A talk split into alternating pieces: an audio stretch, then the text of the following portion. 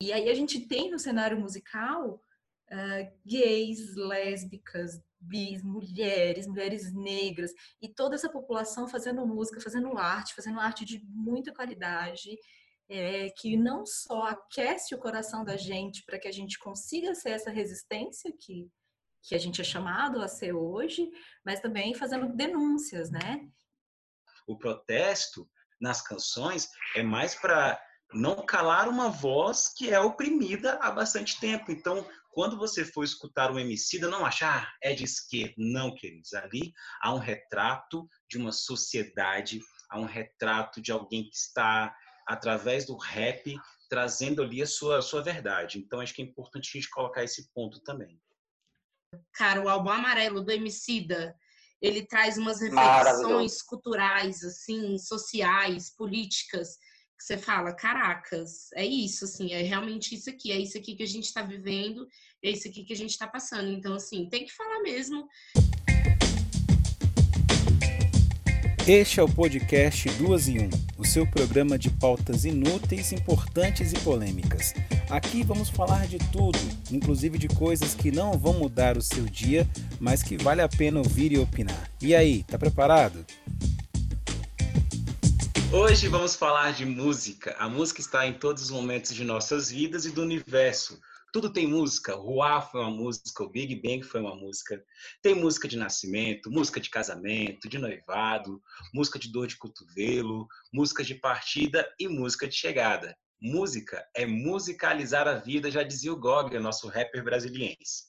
E hoje, aqui no podcast Duas em Um, nós teremos mais um episódio do nosso estimado quadro Pesando a Lombra, com um convidado sensacional, que não é especialista, mas é aquele amigo que rende numa conversa de bar, sabe? Pois é, nós temos esse amigo. Seja bem-vindo, Antônio! Muito obrigado, gente.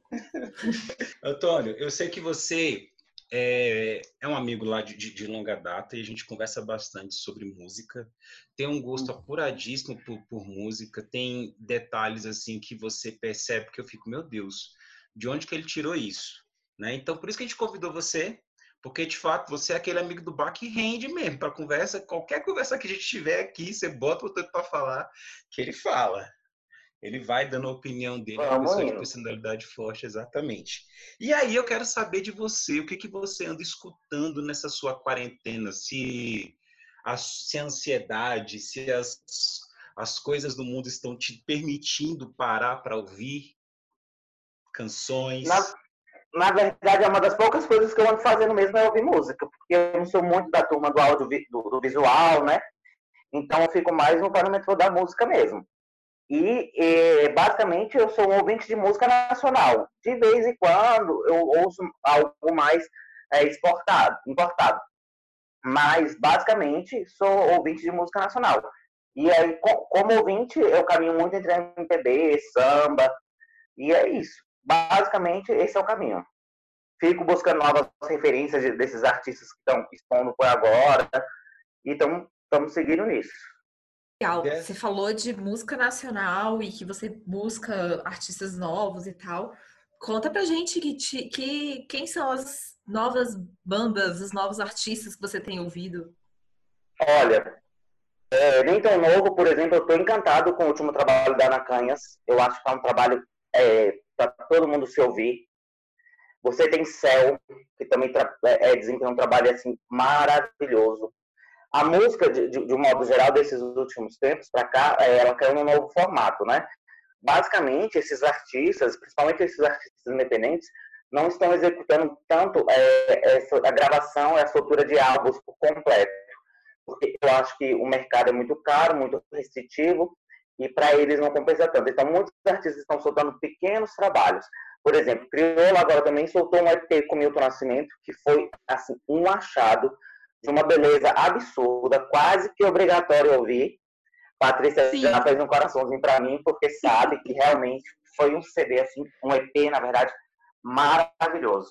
E você tem inúmeros outros, outros artistas assim que a gente tem que indicar. Legal, realmente, Antônio, o, a, o, eu não escutei o EP todo do Crioulo com Milton Nascimento, mas o que eu escutei tá de uma perfeição tão grande, tão grande, assim. E eu tô basicamente igual o Antônio, assim, nessa quarentena. Eu tô escutando muito MPB. Gente, eu descobri uma menina tão perfeita. Eu não sei se vocês já escutaram, que se chama Agnes Nunes. Ela é. Já ouvi pouca coisa. Nossa, eu tô encantadíssima com ela. Então, assim, eu começo a trabalhar aqui, aí eu já coloco ela e vou o dia inteiro escutando, que ela é tão perfeitinha, tão gracinha, a música dela é tão gostosa de escutar. Então, assim, são artistas, igual o Antônio falou mesmo, são os artistas independentes que eu acho que a gente tem que tá dando uma valorizada, porque vale muito a pena. A gente precisa valorizar, porque vale muito a pena escutar. Tá muito bom. Posso colocar só mais um, um nome, só que esse nome já é o nome mais clássico da nossa MPB, que eu acho que todo brasileiro tinha a obrigação de conhecer, e é uma, é uma mulher que está aí há muito tempo, mas que é extremamente contemporânea e que está tá produzindo assim incansavelmente. Fez aniversário recentemente e eu acho que a gente tem a obrigação de conhecer e de divulgá-la, que é a Elza Soares. Eu acho que o trabalho dela está cada dia mais violento. É uma mulher que veio veio para a música e é algo assim incrível.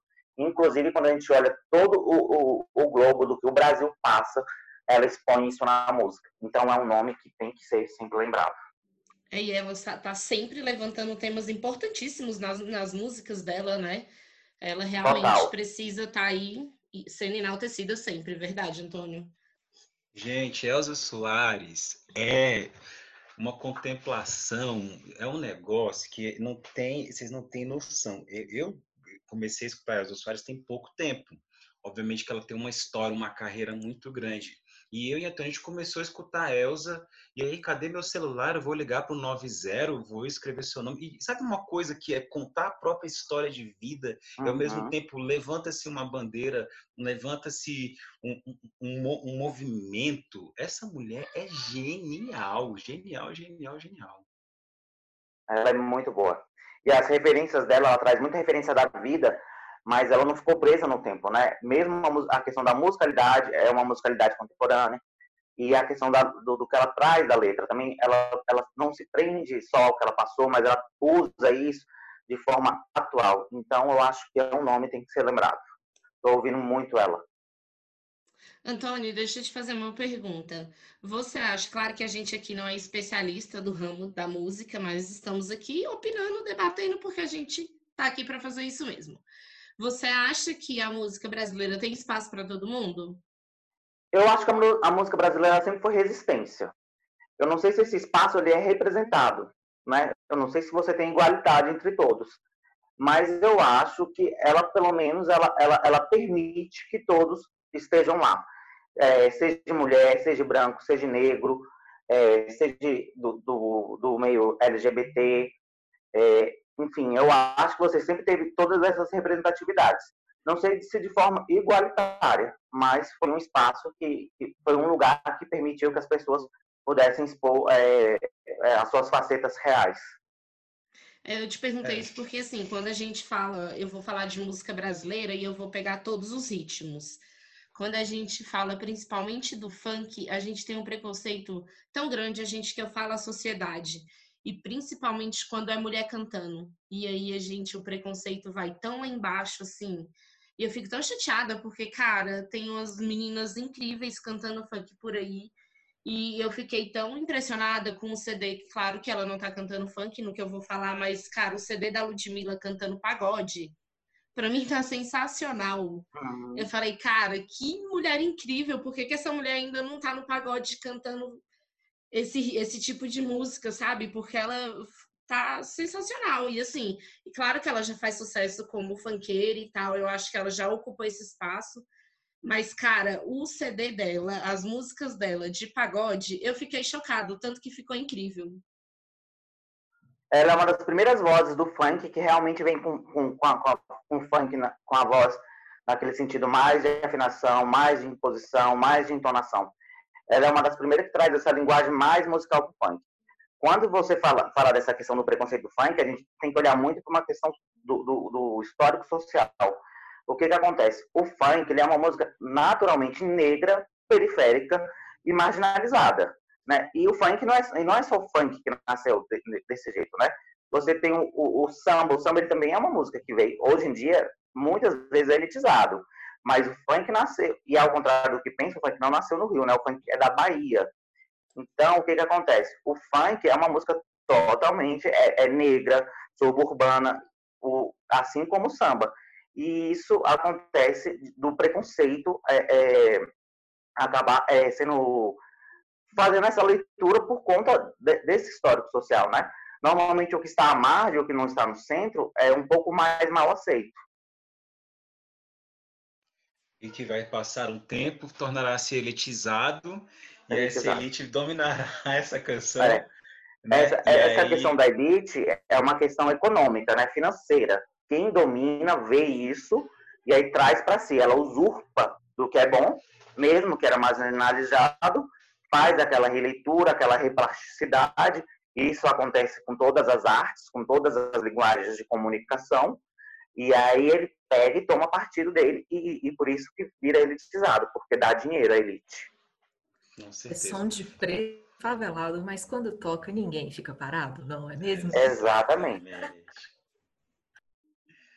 É outra coisa que é interessante, que até de uma fala da Patrícia, uma pergunta da Patrícia, é, acho que sim, que, as, que, que, todo mundo tem um espaço que pode ser divulgado, as suas canções, mas a gente, como ouvinte, né, como, como uma pessoa que gosta de música, também tem que garimpar, porque hoje a indústria, ela blinda a divulgação, então ali você tem um, um know-how de canções que está ali, que toca na rádio, é só aquilo, e você precisa garimpar. Você não pode ser, desculpa a expressão, gado, né, queridos? Vamos também buscar outros lugares, outras canções para poder escutar, outros artistas, também acho interessante. Eu ouço sempre bastante crítica, assim, da, da música nacional, como se não houvesse música boa nacional. Mas eu acho que a galera fica muito presa, assim, no que toca, no que tá dado e não busca, né? Quando a gente começa a falar de uma outra é, perspectiva, de, de bandas que a gente vai atrás, as bandas independentes, por exemplo, que a gente começou a falar aqui, eu achei até legal tocar nesse assunto, porque pensando sobre isso, de falar de música, eu queria falar sobre o Rodrigo Alarcon. E ele é um artista independente, ele faz esse cenário. Ai, gente, tudo. Inclusive, Você a música tocou na alma do Antônio agora. Dele. Ah, foi? Eu não sabia. Muitos anos que eu não falo com o Antônio, a gente não sabia disso não. Mas, é, enfim, é um artista maravilhoso que fez esse movimento, né? Para gravar um EP, pegou patrocínio, é, não de uma empresa, mas essas vaquinhas populares, sabe? E aí conseguiu arrancar dinheiro, arrancar não, conseguiu levantar dinheiro ali nessa, nessa nessa onda de vaquinha popular, e aí consegue gravar o EP dele, e é, é, é um artista independente, que consegue fazer sucesso via redes sociais, via YouTube, e isso é um, um, um dos pontos bons que a gente tem na internet hoje, né? E, ai, maravilhoso. Rodrigo Alarcon, Lineker, Jade Baraldo. Ai, Lineker é maravilhoso também, adoro. Agora, quem vai tentar dar gatilho em vocês sou eu. E o que vocês acham qual é o papel da música dentro do, do cenário político?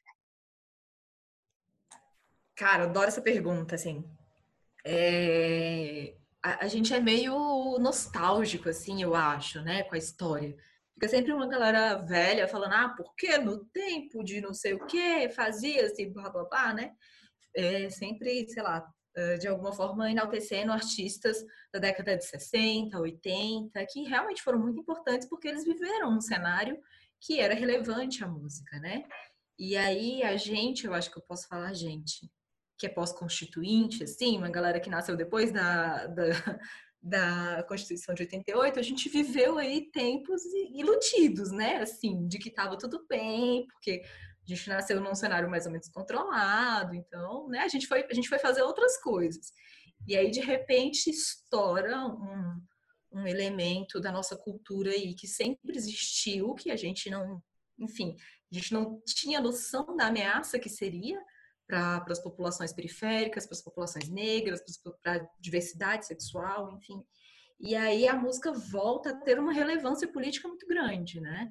E aí, Antônio já falou que a música brasileira é predominantemente de resistência, e, e eu concordo plenamente com isso, assim, né?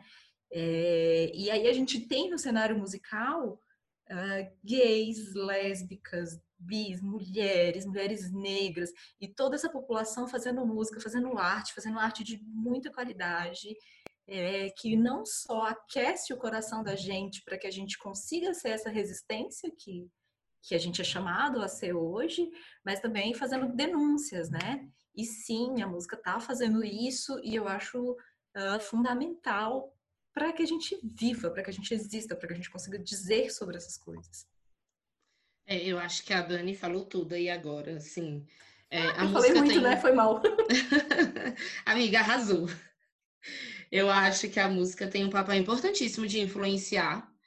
E no atual momento político que a gente vive, se a gente não tiver artistas e essas músicas falando sobre, eu acho que a gente vai voltar para um passado assim em que a gente não podia falar. Então, eu acho que a gente tem que falar sim.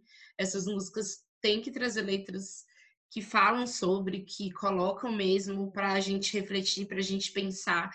E, e, eu vejo isso muito, inclusive, no álbum do Emicida. Cara, o álbum amarelo do Emicida, ele traz umas reflexões culturais, assim, sociais, políticas, que você fala, caracas, é isso, assim, é realmente isso aqui, é isso aqui que a gente está vivendo, é isso aqui que a gente está passando. Então, assim, tem que falar mesmo.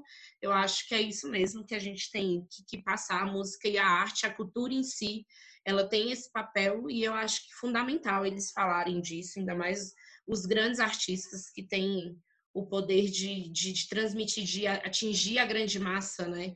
Eu acho importantíssimo eles falarem sobre.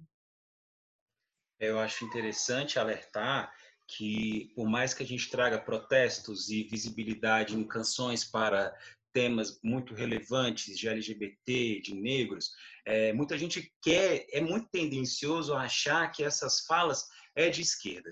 Queridos, antes mesmo de ser de esquerda, que assumiu uma pasta para dizer que, opa, vamos aqui LGBT, vamos aqui negros, o protesto nas canções é mais para não calar uma voz que é oprimida há bastante tempo. Então, quando você for escutar um MC, não achar ah, é de esquerda. Não, queridos. Ali há um retrato de uma sociedade, há um retrato de alguém que está, através do rap, trazendo ali a sua, a sua verdade. Então, acho que é importante a gente colocar esse ponto também.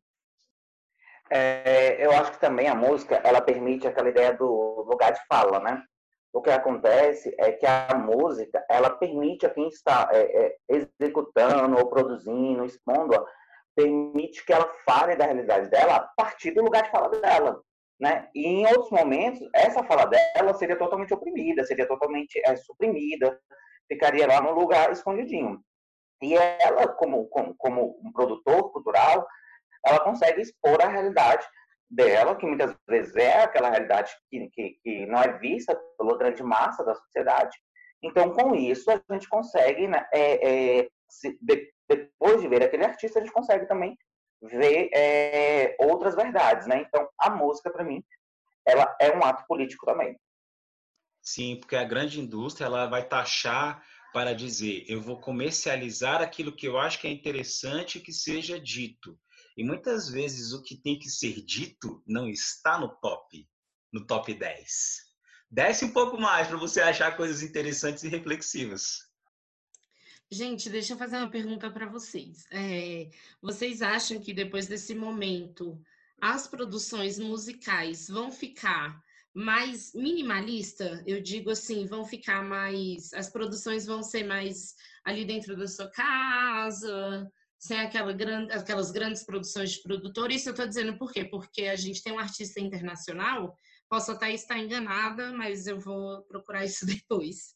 Mas eu acho que a Billie Eilish, ela fez isso. Eu acho que a produção dela, do primeiro disco dela, foi dentro da casa dela, com o irmão dela produzindo. Então, assim, e foi antes da gente estar tá passando por esse momento, né? Que tá todo mundo de quarentena no mundo inteiro. Vocês acham que esse depois, pós-pandemia, se é que um dia a gente vai viver esse momento aí, você acha que essas produções vão ficar mais minimalistas, vão ficar uma coisa assim, ou ainda vão ficar grandes, aquelas grandes produções musicais? Olha, primeiro, eu primeiro, eu não acredito muito em tanta mudança pós-pandemia, não. Tá? Eu acho que as coisas vão voltar a ser o que eram, e é isso. E aí, quando a gente olha para dentro do cenário é, musical, eu acho que a gente tem que olhar em nichos separados. Eu, sempre gosto de trazer para o Brasil, porque é onde eu, onde eu vejo mais, então eu prefiro opinar por ali. É, por exemplo, quando você olha os, os, os grandes, é, é, os grandes empresários da música sertaneja, duvido bastante que vire minimalista. Duvido bastante, porque o evento mais minimalista retira deles poder e capital. Então, para eles não é, não é interessante. Talvez para outro nicho, para outros produtores que trabalham com outros veículos, fique interessante. Porque o que acontece é que, dentro da minha perspectiva, essas questões elas são puras questões comerciais. O que acontece nesse período de pandemia é que as produções só estão podendo ser feitas assim, senão elas estariam rolando do mesmo jeito.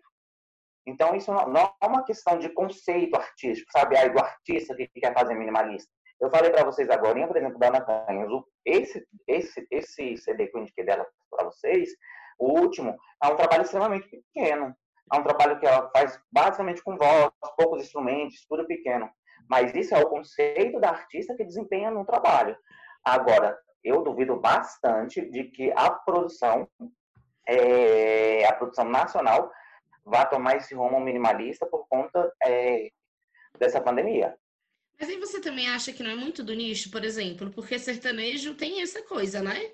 De ser tudo muito grandioso, cara. A gente pode ver isso pelas lives que muito deles fazem, assim, uhum. diferente de muitas lives que eu tenho assistido, que são lives pequenas, lives curtas, inclusive, do que a live que eles estão, que os sertanejos estão fazendo.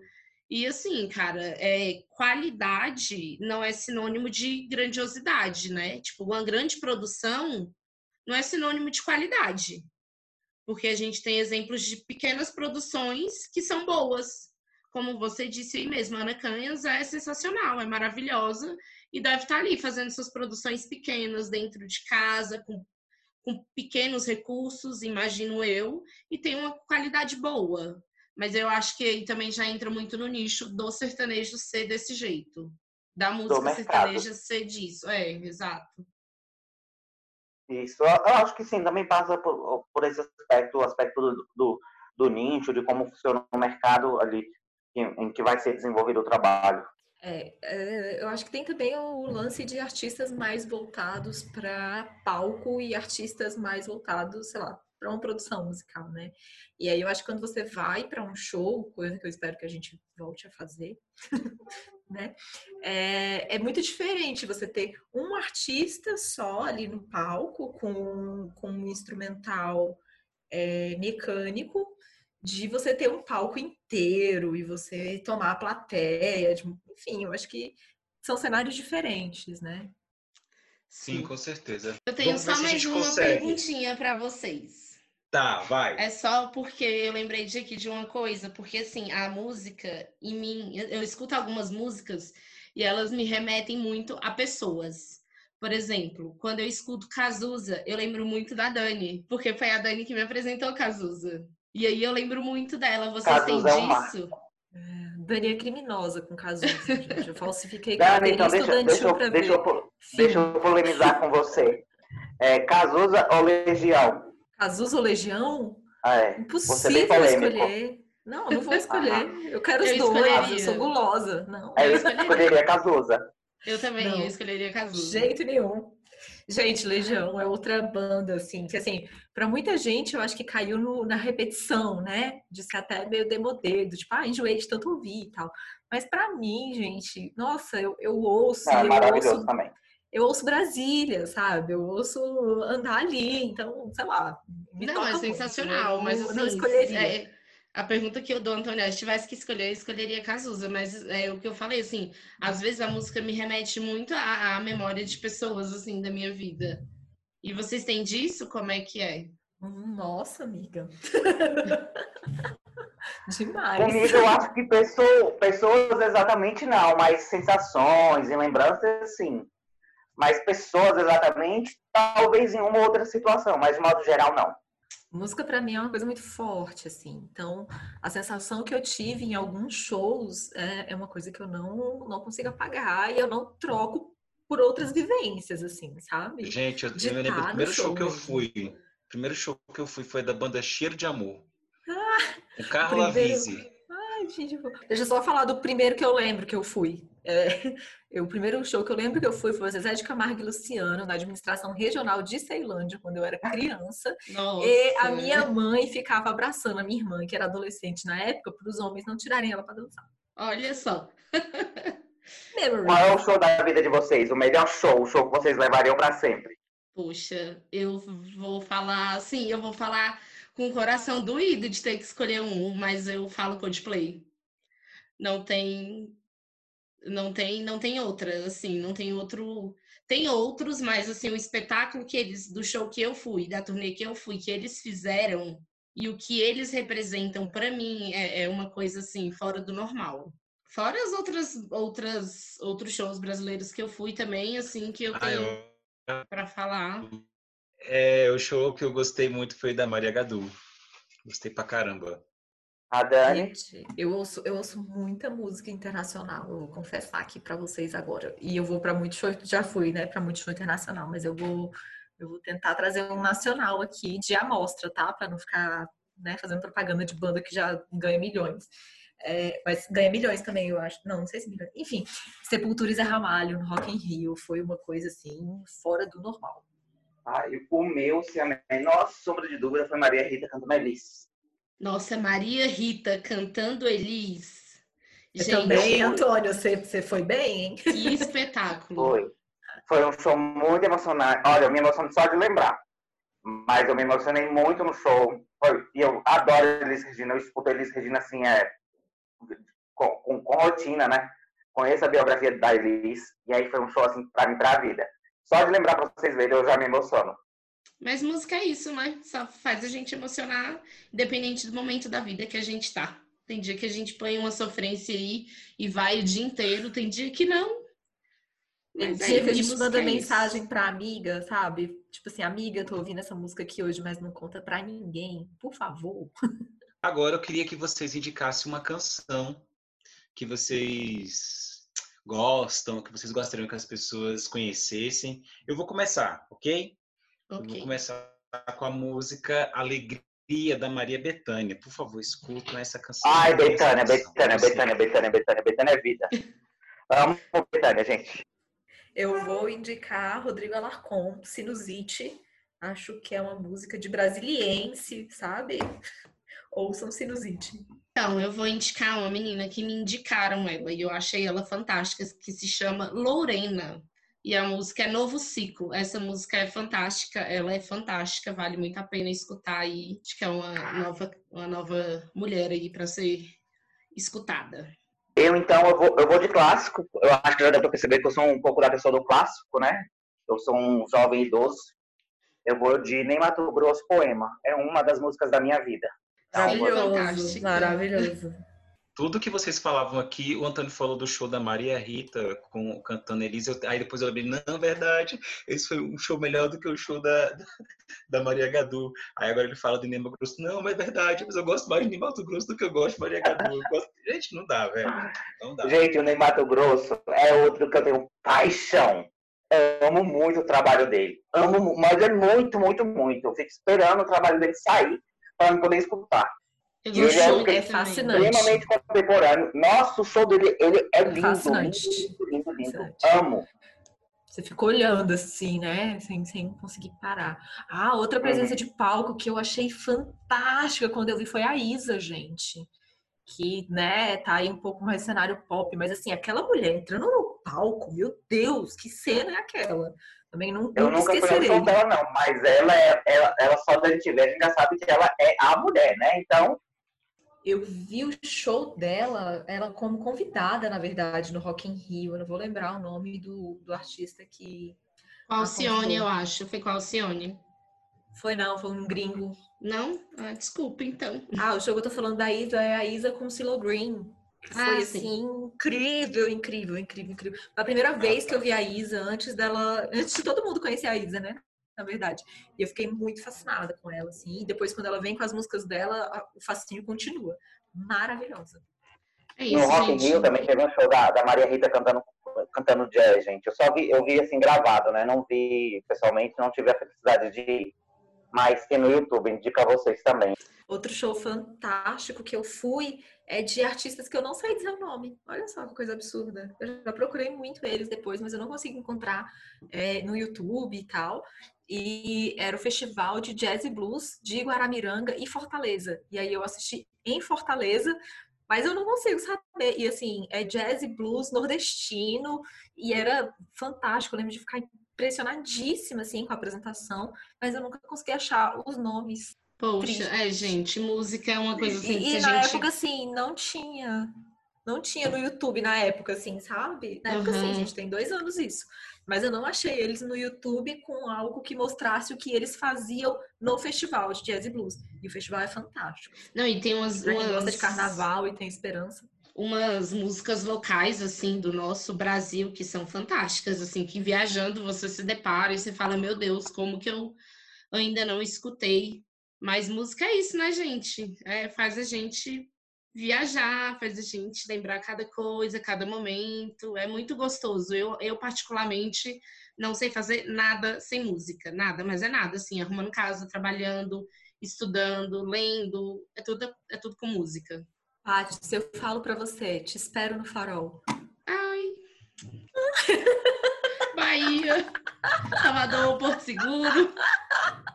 Ai, gente, é não fala isso não, que essa quarentena tá já não tá fácil. Aí vocês ficam relembrando esses momentos da nossa vida. Ai, aí o que, que, a gente vai fazer? Poxa. Viver nostalgia. É isso. É isso. Triste. Mas, gente, então é isso, né? Vamos finalizando por aqui nosso podcast. Foi um prazer gigantesco. Antônio, adorei você aqui. Espero que a gente possa sentar no bar em breve. Ai, o quanto antes, viu?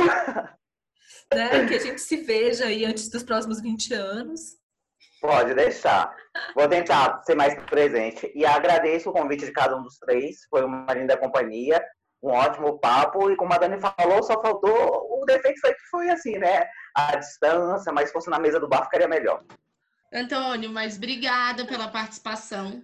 Esse canal aqui está sempre aberto para você quando quiser voltar com outras pautas, outros assuntos. Fique à vontade, estamos aqui, só chegar. Obrigado, eu fico sempre disponível a convites. Você que está aí nos escutando, seja de onde for, o que, que você acha? desses comentários que nós fizemos aqui. Lembrando que a gente está agora no Instagram, tá? Você pode seguir a gente. A nossa meta é chegar a 10 mil para a gente ter o arrasta para cima. Coloquei essa meta aqui na minha cabeça agora. Acabei de inventar isso aqui. Tá com objetivo.